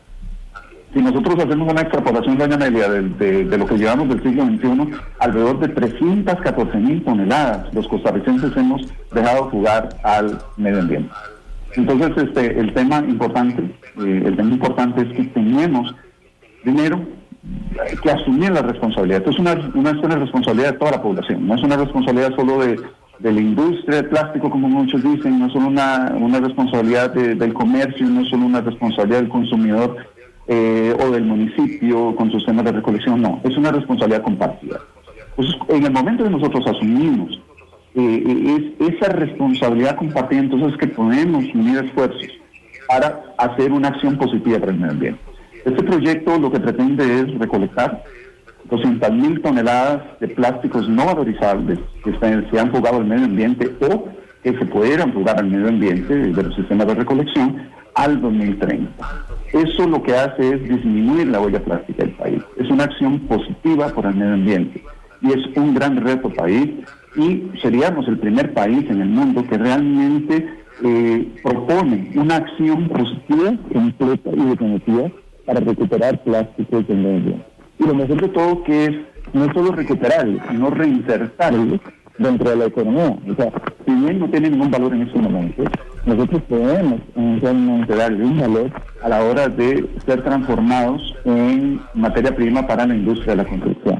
Y eso es un, un tema también muy importante porque entonces no solo reinsertamos el material nuevamente, sino que permitimos este, la, la, el desarrollo de diferentes tipos de actividades que se van a ir encadenando. Esto es un primer gran paso este, dentro de un proceso eh, de recuperación de lo que es este, la economía del país a través de un residuo que perfectamente puede ser aprovechado. Usted qué maravilla y ser los primeros en el mundo. Siempre digo que nosotros podemos ojalá que nos sostengamos y ojalá que esto se pueda hacer, ¿verdad? Porque si no, estamos fregados en tener una idea tan genial y no poderla hacer. Y eh, eh, lo que siento, don Juan Carlos, para finalizar, lo que siento es que suena muy bien las herramientas para poder hacer todo este proceso y reinsertarlo de alguna manera y que no quede por ahí perdido, existen Claro que sí. El Programa de Naciones Unidas para el Desarrollo está a cargo de la implementación y ejecución de este proyecto, en la cual también, es importante, eh, nos basamos sobre todo en el objetivo número 17 de, los Objetivos de Desarrollo Sostenible. Alianzas para lograr los objetivos. Solo eh, nosotros no podemos, solo el comercio no puede, solo la industria plástica no puede, solo la industria de la construcción no puede, solo los municipios no pueden, solo el gobierno no puede, no tenemos que trabajar todos juntos. Y eso es principal, eh, el principal punto. Este es un proyecto de alianza, es un proyecto totalmente inclusivo en el cual nosotros hacemos un llamado a todas las instituciones eh, públicas, a todas las eh, empresas privadas, a todo el público en general, a todos los medios de comunicación también, para que se nos unan en este proyecto, porque no es solo, este, en este caso, dar la noticia, sino también a través de los medios de comunicación, concientizar a la población de esa responsabilidad que tenemos nosotros para gestionar muy bien los residuos que nosotros generamos, para racionalizar muy bien el consumo de los productos que nosotros estamos adquiriendo y sobre todo pues, con una visión futura, o sea, qué clase de mundo, qué clase de país le queremos dejar a nuestra nueva generación. Bien, eh, ¿Cuándo se lanza la iniciativa oficialmente y cuándo se empieza a trabajar en Costa Rica? la iniciativa se lanza este eh, próximo 6 de julio. A partir de las 10 de la mañana nos pueden seguir en las redes sociales del Programa de Naciones Unidas para el Desarrollo. Este, ya se está trabajando porque esto no es, este, esto es, digamos, un intermedio. Es el fin del proceso de diseño, pero es el principio del, del gran reto de recolección. Esto empezó hace más de, cuatro o cinco años, cuando empezamos a, conversar con diferentes este, interesados en resolver el problema de, los residuos este, plásticos no valorizables y que terminó este, con, la, adquisición y con la implementación de una nueva tecnología por parte de CRC Pedregal, eh, con una planta que se inauguró la semana pasada, que es capaz de procesar 90 toneladas de residuos plásticos no valorizables por día y transformarlos en arena plástica. Entonces este, tenemos ya un, digamos, el camino andado en lo que es la transformación. Ahora nos toca a nosotros este, alimentar esa línea y poder llevar este, este proyecto a nivel de todo el país. Bueno, les deseamos los mejores éxitos, la verdad. Hay que comenzar a hacerlo y tener éxito para que se pueda replicar en todos los países del mundo porque somos los primeros en hacerlo. Muchas gracias, señor Piñar. De verdad le agradezco. Muy importante el mensaje que nos ha dejado. Así, muchas gracias a usted por el tiempo. Bueno, vieron ustedes todo lo que se puede hacer que no se ha hecho. Eso es lo que no entiendo. Todo lo que se puede hacer que no se ha hecho. Y cuando yo veo que se gastan esos millones, de millones, de millones, en cosas que digo, ¿cómo se gastan esos millones en pagar millones también a consultores que se hacen millonarios también cuando hay cosas tan importantes que hacer por el ambiente con otra mentalidad, con otra mentalidad? Así que bueno, ahí les dejo ese tema. Mientras que esperamos, eh, me parece, vamos, nada más voy a preguntar algo para estar claras. Eh, aquí mucha gente me lo puede mandar a decir también los lugares en los que siente que las lluvias, eh, que no son los lugares estos de la, de la alerta roja, que ya lo entendemos,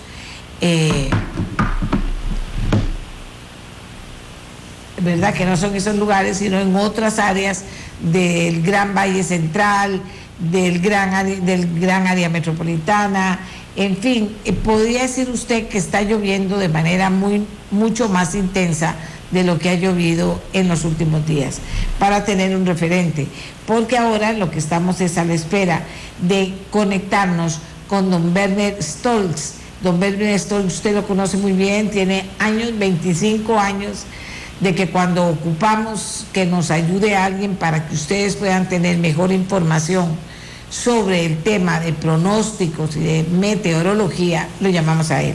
Toda una vida. Es un estudioso y es una persona que puede comunicar muy bien y eso es importante. Aquí comunicar es lo que vale, comunicar es lo que vale. Eh, vamos a ver, aquí le, Estamos para las ocho y media, son las ocho y veintinueve. Vamos a ver. Vamos, don Werner.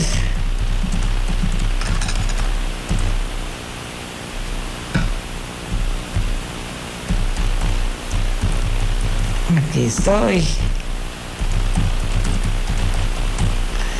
Aquí estoy. Comunicándole a don Werner que además lo están llamando de todos lados, no solo de Costa Rica, sino del mundo, de todo el área que va a ser afectada, porque nos convertimos en noticia importante, porque no es una zona en la que habitualmente pasen estas cosas y porque se le ha dado mucha importancia al tema, ¿verdad? Mucha importancia, sí.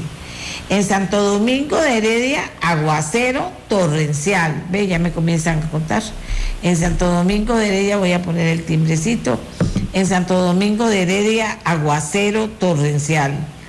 Bueno, yo voy a decir que aquí en Escazú se vuelve, está torrencial y baja un poquito y se vuelve torrencial, pero todavía vamos. A ratos llueve con viento, fuerte con viento y a ratos baja. Como yo aquí lo estoy viendo, el, eh, toda la desde todas las ventanas estoy viendo el aguacero, a ratos arrecia y a ratos está mucho más, mucho más tranquilo.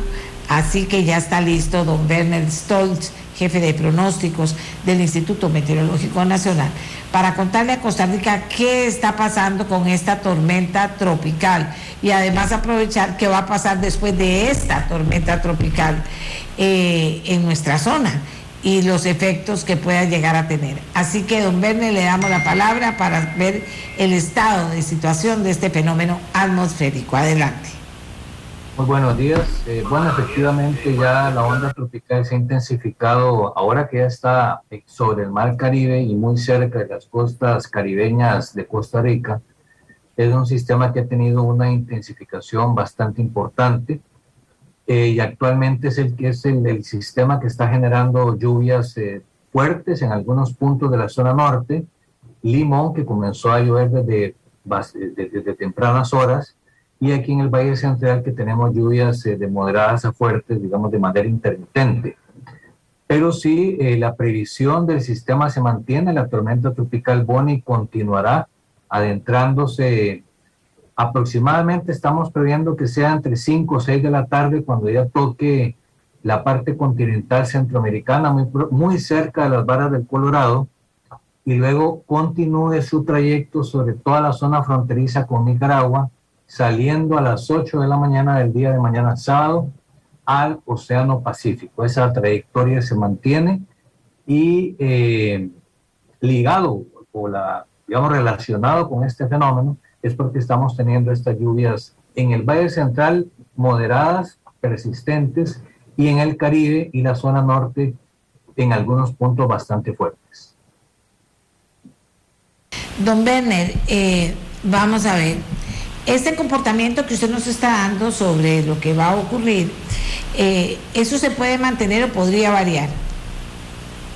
Se va a mantener, definitivamente es un pronóstico que se mantiene tanto en intensidad de lluvia como en la trayectoria. Estamos previendo, como, como desde ayer se está estableciendo, que se traslada el fenómeno que entre por eh, zona colindante con Nicaragua y toda la zona fronteriza eh, de la zona norte va a ser el trayecto de, la tormenta tropical saliendo por el Océano Pacífico. Así que siempre estamos previendo aguaceros fuertes, intensos, con acumulados de lluvias superiores a los 200 milímetros en algunos puntos de la zona norte y aquí en el Valle Central, como estamos en este momento, con cielo nublado y con lluvias eh, moderadas y ocasionalmente fuertes. Los vientos, hablemos un poquito del tema de los vientos en estos fenómenos. Los vientos eh, en la parte donde el fenómeno, o en la zona donde el fenómeno impacta, vamos a tener vientos bastante fuertes, eh, fácilmente podríamos llegar a, tener en ese punto 100 kilómetros por hora. Por eso es que desde Caribe Norte hacia las barras del Colorado y un poco más allá, ya del lado de Nicaragua, hay alerta de tormenta tropical, porque en esa área específicamente es donde se van a sentir vientos aproximadamente de entre 70 y 100 kilómetros por hora. Y eh, a medida que el sistema pasa sobre la zona norte, ese es el tipo de viento que va a generar 70, eh, entre 70 y 100 kilómetros por hora y eh, aquí en el Valle Central esperamos vientos moderados y también estamos incluyendo las eh, regiones del Pacífico Central y Pacífico Sur del país que estamos previendo también que tengan lluvias fuertes a partir ya de, de la mediodía o la tarde de hoy. Ahora, eh, ¿qué se puede esperar después del paso de esta tormenta que esperamos no nos dañe demasiado? Eh, ¿Qué se puede esperar en cuanto a, lo que va a seguir pasando con estos fenómenos? ¿O para la temporada? ¿O tenemos que prepararnos para más? Eh, cuando ya las, haya condiciones de, saturación de suelos muy importante. Sí, eh, como mencionamos, como mencionamos el día de ayer, los, los, suelos, es decir, esta tormenta está pasando por suelos muy saturados porque la estación lluviosa comenzó muy fuerte. De hecho, con récords, tanto en abril, mayo, junio, hemos tenido los tres meses muy lluviosos en prácticamente el 100% del país, excepto la parte costera de Limón, en donde más bien hemos tenido déficit, pero en general en todo el país hemos tenido una, una estación lluviosa bastante fuerte y en algunos puntos eh, ha habido récords de lluvia. Después de este fenómeno, eh, estamos previendo un descenso de las lluvias y eh, recordar que en los meses de agosto, septiembre, octubre, eh, tenemos que estar muy atentos porque siempre seguiremos, en el mes de julio también seguiremos teniendo ondas tropicales. Es una parte del año que es muy activo, así que tenemos que estar dándole seguimiento constante a las ondas tropicales, cuál es la trayectoria que tienen y siempre recordar que el periodo en que tenemos los ciclones tropicales es desde el primero de junio hasta el 30 de noviembre. Así que todavía nos quedan bastantes meses de seguimiento estricto a este tipo de, fenómenos. Eso significa, don, don Benner, que cualquiera de estas ondas tropicales podría eventualmente generar un ciclón o, una tormenta más fuerte. Efectivamente, las, de, hecho el 70% de los ciclones tropicales eh, viene o se forma a partir de una onda tropical. Esta tormenta tropical Bonnie que tenemos actualmente eh, derivó de una onda tropical, así que las ondas tropicales son muy importantes en su seguimiento y en su trayectoria también, en su previsión de trayectoria, porque eventualmente pueden desarrollar y llegar a ser inclusive huracanes, pero la trayectoria es muy importante, lógicamente, porque se determina cuál es el, el, efecto directo que tiene la, la, parte continental por donde pasa el centro del fenómeno. Sí que es muy importante tener ese seguimiento constante de las, de las ondas tropicales que por medios satelitales las vamos marcando, identificamos exactamente en dónde están, cuál es su movimiento y hacia dónde se dirigen. Eh, de acuerdo a lo que está viendo don Werner, ¿le preocupa algo en particular? ¿Siente que ha sido, que va a ser un comportamiento que no nos va a, afectar en demasía? ¿Hay posibilidades de que esta tormenta se convierta en huracán? ¿De qué dependería? Bueno, eh, ese es un sistema que se mueve bastante rápido. Ahorita está como tormenta tropical. Tiene una baja probabilidad de ser huracán categoría 1, pero no se descarta. Yo diría que es un sistema, por lo que se observa, muy bien organizado, muy grande en extensión y por eso es que se han tomado toda la coordinación, las evacuaciones que está haciendo la Comisión de Emergencia, se está haciendo desde ayer precisamente porque se considera que va a ser un evento fuerte, que va a generar lluvias copiosas en un periodo muy corto de tiempo. Aquí que el seguimiento es constante, hay que estar permanentemente informado porque si es un sistema eh, catalogado de alto riesgo y severo. Don Manuel, sobre los récords de las lluvias, ¿qué datos nos puede aportar? Entre esos, junio fue el más lluvioso de los últimos años, por ejemplo, u otros datos así importantes. Sí, una cosa importante es que primero la estación lluviosa comenzó un par de semanas antes, ha sido uno de los inicios más tempraneros, digámoslo así, que hemos tenido. Fue una estación lluviosa que inició muy fuerte, con aguaceros muy fuertes. Y un dato importante es que tanto mayo como junio, eh, perdón, abril, mayo y junio han sido meses con superávit, es decir, ha, ha sobrepasado las cantidades normales, las cantidades promedio que se esperan para esos meses. Actualmente tenemos el fenómeno de la niña, tenemos un mar Caribe muy cálido y generalmente cuando tenemos esta combinación de factores tenemos estaciones lluviosas muy fuertes, pero sin duda la estación lluviosa de este año va a ser una de las más fuertes que hemos tenido. Y, vieras que aquí me, está reportando, le pedí a la gente que me dijera cómo estaban las lluvias y, todos hablan de, bueno, fuertes, pero normales como las que ha habido últimamente, pero Heredia en particular está hablando de que son lluvias poderosas las que están cayendo allá. Sí, claro, Heredia, Heredia recibe mucho la parte de, eh, la parte de Limón, ¿verdad? Toda la parte de, de, de Caribe Norte, Caribe Central que sí amaneció lloviendo muy fuerte en la mañana.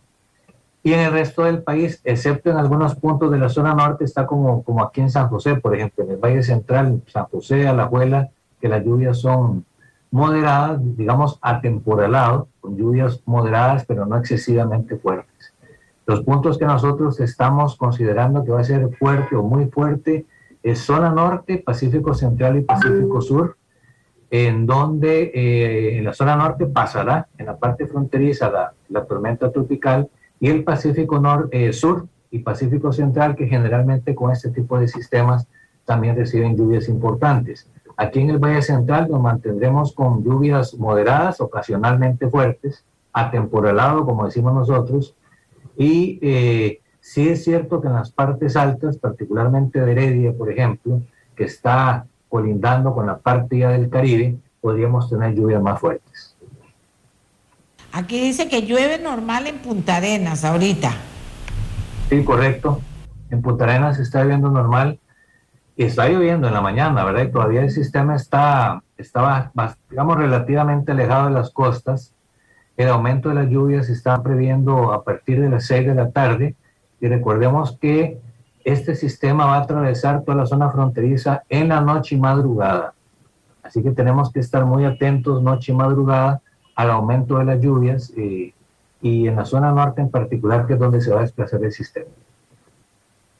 Cuando la tormenta entre a tierra para salir al Pacífico, se espera que pierda fuerza. ¿Hay alguna ¿Se puede hacer alguna proyección en ese sentido? Sí, cuando la, cuando la tormenta tropical entra a tierra, generalmente tiende a debilitarse un poco.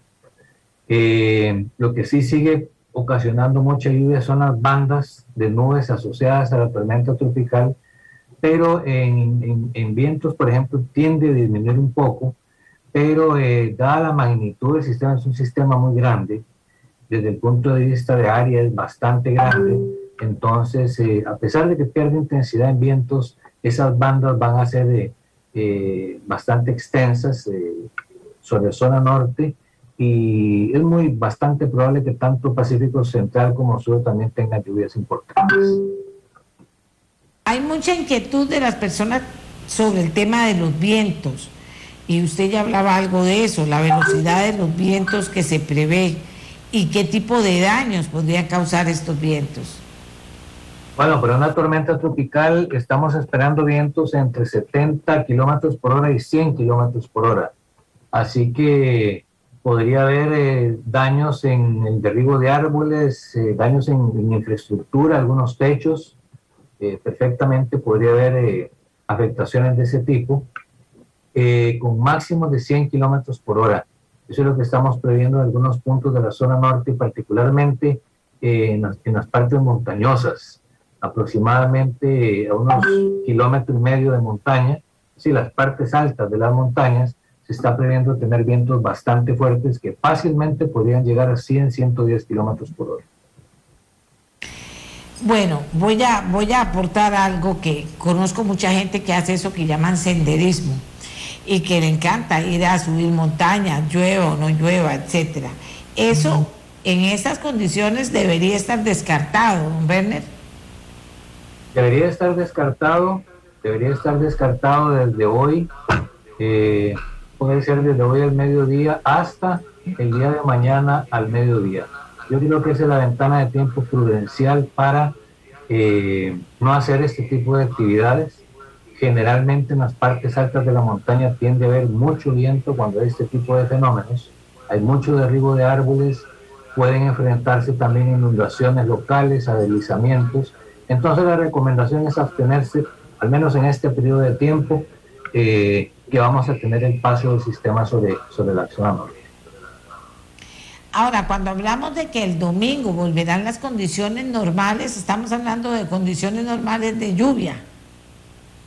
Sí, ya el fenómeno se aleja. digamos, punto uno, ya no estaríamos bajo la influencia de este, de este tormento tropical Bonnie y el punto dos es que ya los aguaceros de darse serían mucho más aislados. Vamos a tener un viento moderado sobre el país, así que va a ser una, una actividad más bien aislada, eh, alejada de estos temporales tan fuertes de los últimos días.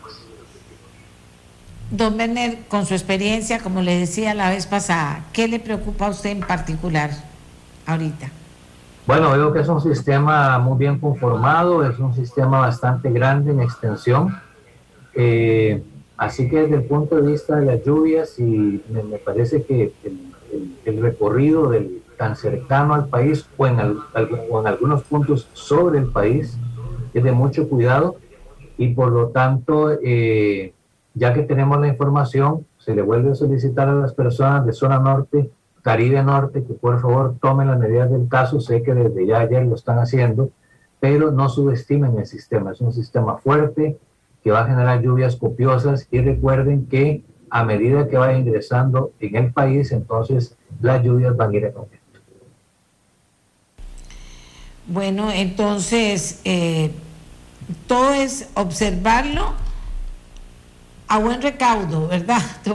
Observar el fenómeno a buen recaudo, porque también entendemos que la movilización de personas de la zona es, es grande, son muchas personas y eso también va, va a, no solo la movilización, sino también cuidar las propiedades de esa gente, ahí está la fuerza pública, que va a obligar a operativos importantes durante, durante las próximas horas.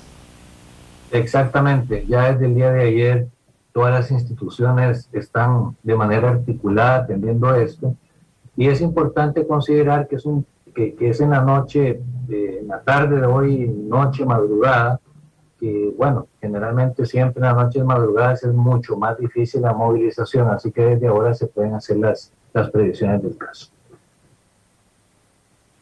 Aprovechar la luz del día para poder todo el mundo hacer lo que tenga que hacer y que la noche haya buen recaudo, pero sobre todo la gente que está movilizando y atendiendo la emergencia en los puntos en los puntos más serios. ¿Qué eh, ¿En Nicaragua será más gol? Eh, ¿Se pegará más duro esta onda tropical? Bueno, va a ser similar. Probablemente las, generalmente donde pasa el centro del sistema es donde se registran los mayores vientos. Eh, diría que va a ser igual tanto para la parte norte de Costa Rica como la parte sur de Nicaragua.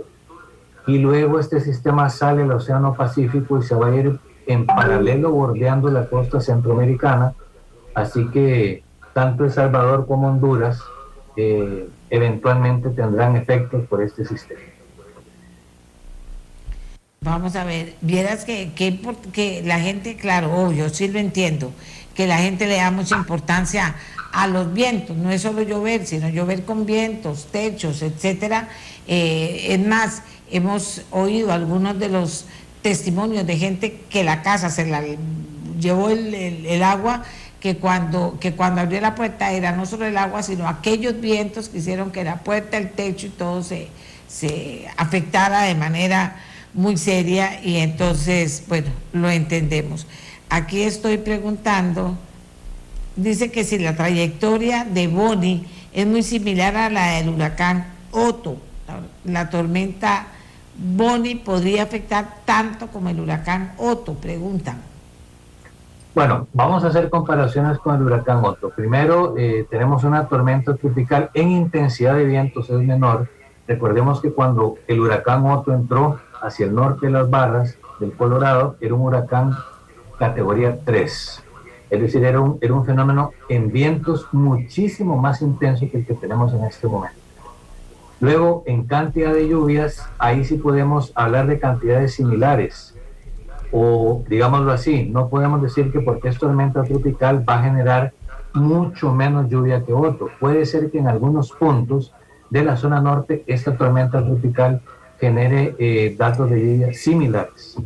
Ahora en viento, eh, por la intensidad que tenía otro, tenía vientos muchísimo más fuertes, pero igual no debemos descartar que esta tormenta tropical llegue a generar en algunos puntos de la zona norte vientos de 100, 110 kilómetros por hora. Así que Otto, si tú, en, trayectoria sí podría ser una trayectoria similar, tiene una trayectoria similar a Otto, similar, eh, pero en intensidad otro fue muchísimo más fuerte en relación a los vientos. Así que comparativamente hablando, los vientos fueron mucho mayor con otra en lluvia, con otro en lluvia. Eh, puede haber puntos de la zona norte con, con lluvias montos similares a otro. Bien, le agradezco mucho, don Otto. Algo, eh, perdón, eh, don, don algo que le haya quedado pendiente que quisiera comunicar usted en este momento y que yo le haya preguntado. Sí, exacto. Básicamente yo creo que es, también importante que estén permanentemente informados. Nosotros estamos haciendo boletines cada seis horas, luego vamos a pasar cada tres horas, pero también es muy importante que contacten a, eh, en sus localidades a la Comisión de Emergencias. Ellos están coordinando en cada localidad, eh, tienen ya personal desplazado desde el día de ayer y creo que es importante eh, comunicarse con ellos para el tema de los albergues, qué tipo de movilización hay, etc. Así que eh, siempre estar bien informados y recuerden tomar las previsiones del caso desde ahora, porque esta es una tormenta que nos va a afectar en la noche y en la madrugada. Muchas gracias a don Werner Etzols. Él es el jefe de pronósticos del Instituto Meteorológico Nacional. Sabe demasiado y lo explica todo claro. Así que estamos entendidos todos hasta el momento de la situación actual y de lo que corresponde en las próximas horas y lo que podría ocurrir en las próximas horas. También he preguntado a la ministra de la Presidencia sobre si está confirmada la visita del presidente Chávez a las zonas afectadas. Y entonces me dice que en caso de ser necesario va a visitar la zona con algunos ministros pero que depende de cómo evolucione el clima que en este momento se está monitoreando por el presidente de la República, que está muy interesado en monitorear minuto a minuto lo que está ocurriendo en la zona y que dependiendo del monitoreo podrían tomar la decisión. Yo espero que no en las próximas horas, que es cuando esto se va a poner fregado, ¿verdad? Pero, en fin, eh, esa es la información que nos hacen llegar y cumplimos con decírselas a ustedes. Vamos a ver, estaba pidiendo un informe a ver si había algo extraordinario en la zona de San Carlos. Están, ok, están ocupados en ver que todas las personas que podrían estar en peligro puedan eh, ser evacuadas y estar en mejores situaciones y en cuidar las zonas posteriormente. Así que esa es otra información que tenemos de última hora. Eh, decirles, bueno, lo mismo que la gente me pregunta sobre el tema de la elección de fiscal, ya creo, me parece que es capaz que lo hacen de una sola vez. No sé qué consideraciones tomarán, pero yo pongo sobre la mesa la consideración de que sea un voto público y justificado, en aras de la transparencia y en aras de que el, Poder Judicial tenga genere confianza, que eso es muy importante, porque señoras y señores, esto podría generar mucha desconfianza. Y resulta que en la práctica el correo de las brujas dice que, que hay pugnas de poder al interno pero sería lindísimo que hubiera una pugna de sabiduría al principio y de ética y de, que estuvieran los mejores ahí y que la gente dijera, bueno, los mejores están eligiendo y van a elegir al mejor o a la mejor. Pero eso está ahí sobre la mesa y la petición sin duda alguna es la misma. Eh, voto público y justificado. Costa Rica necesita esa transparencia y para los diputados nombramiento que hagan tiene que tendría que ser público y justificado otra vez. Porque si no aquí no vamos a limpiar esto y aquí pasan cosas que no deberían pasar. Y, y, para retomar un punto del tema de del tema de la defensora que por cierto me lo preguntan todos los días qué ha pasado con UPAT qué ha pasado con UPAT qué ha pasado con UPAT no va a pasar nada y se va a quedar ahí. Entonces seguiremos lo que antes veíamos en las películas o veíamos en países que mejor no menciono, que decían, pero ¿cómo es que pasan estas cosas? Como está involucrada gente muy alta, entonces no pasa nada. Y eso no debería pasar, digo yo. Así que señores, todos actuar con responsabilidad, a usar de la mejor manera posible la información que hemos logrado transmitirles de lo que será el paso de este fenómeno por, eh, por Costa Rica. Hay zonas que serán mucho más afectadas que otras, pero la atención se llama para que todo el país tome previsiones, sobre todo a partir de la tarde-noche y la madrugada hasta mañana. Y bueno, un pueblo, un pueblo informado es un pueblo que toma mejores decisiones, ¿verdad? Que estemos todos muy bien y que no pase ninguna tragedia. Eso es lo que nos importa. Hasta el próximo lunes a las 7. Este programa fue una producción de Radio Monumental.